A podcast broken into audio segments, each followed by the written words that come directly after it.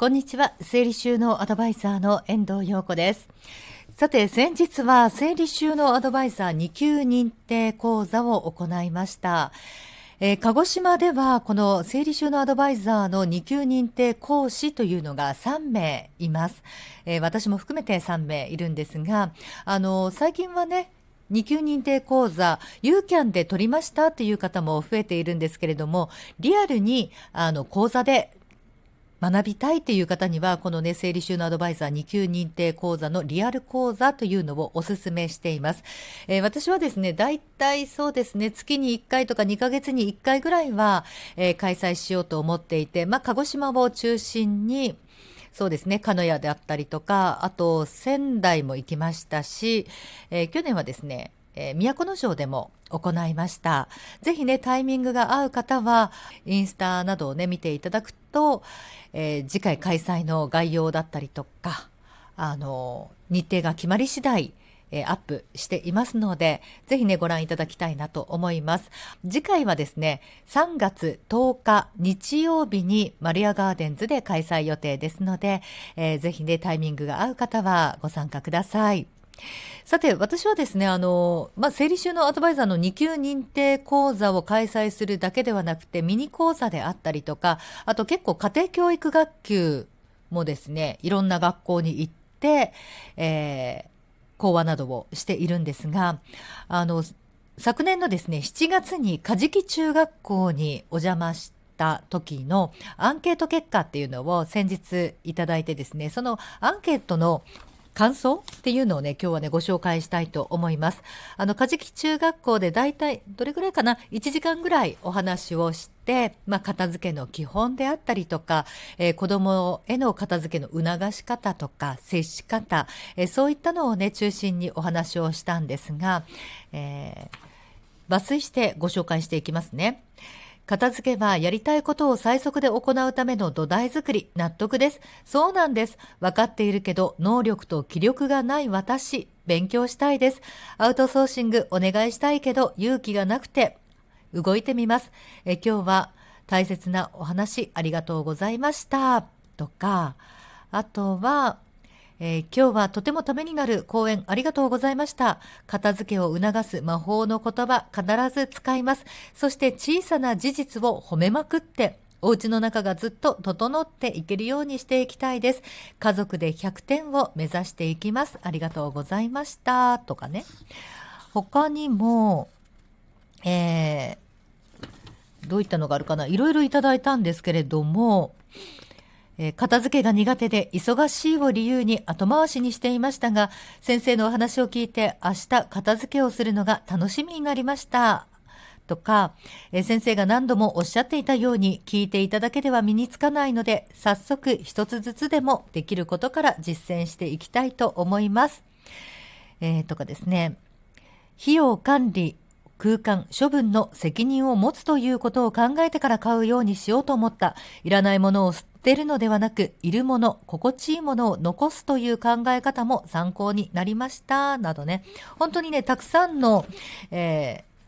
ー、感想をいただきました。ありがとうございます。あの、片付けってね、めんどくさいし、自分が散らかしたわけでもないのに、なんで、私が片付けないといけないの？って不満も溜まってしまうし、できない理由を探せば、できない理由とか、まあ、やりたくない理由ですよね。いくらでも出てくるんですよね。でも、それを、うん、見ないふりをしていると、どんどんどんどんお家の中は大変なことになっていって、心地のいい空間っていうものから遠ざかってしまいます。ですからね、できない理由を探すよりも、どうやったらできるようになるのかなっていうところを見つけていってもらいたいんですが、そうですね。分かっているけど、能力と気力がない私、勉強したいですと。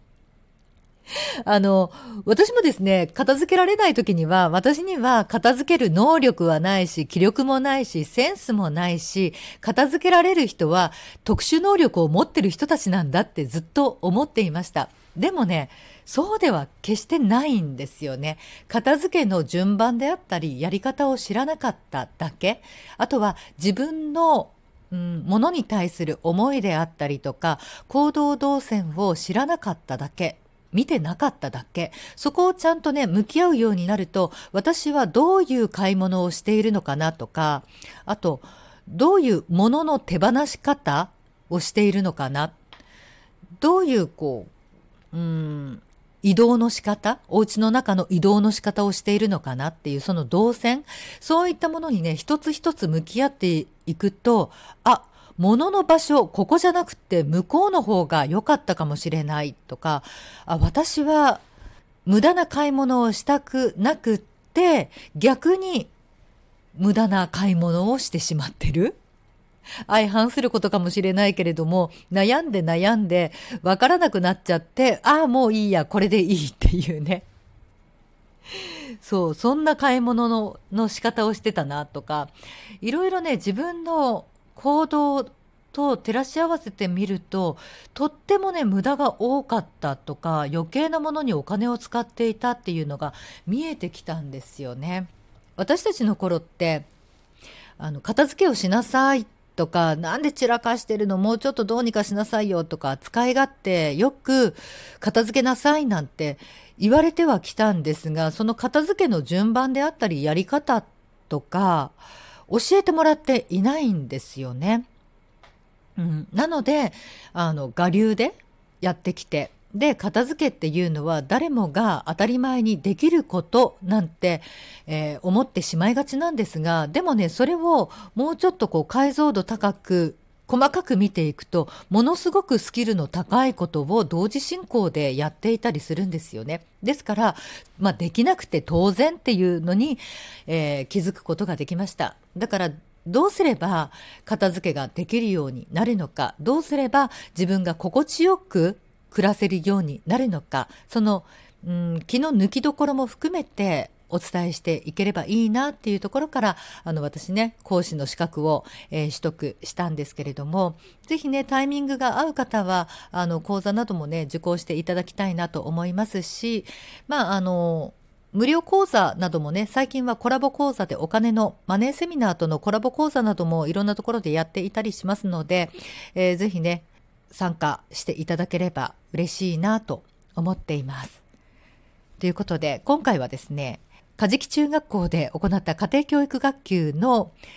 感想あの受講していただいた方々のお母さんたちの感想を中心にお話をしてきました。今日も一日あなたの生活が、えー、快適になりますように。それではまた次回。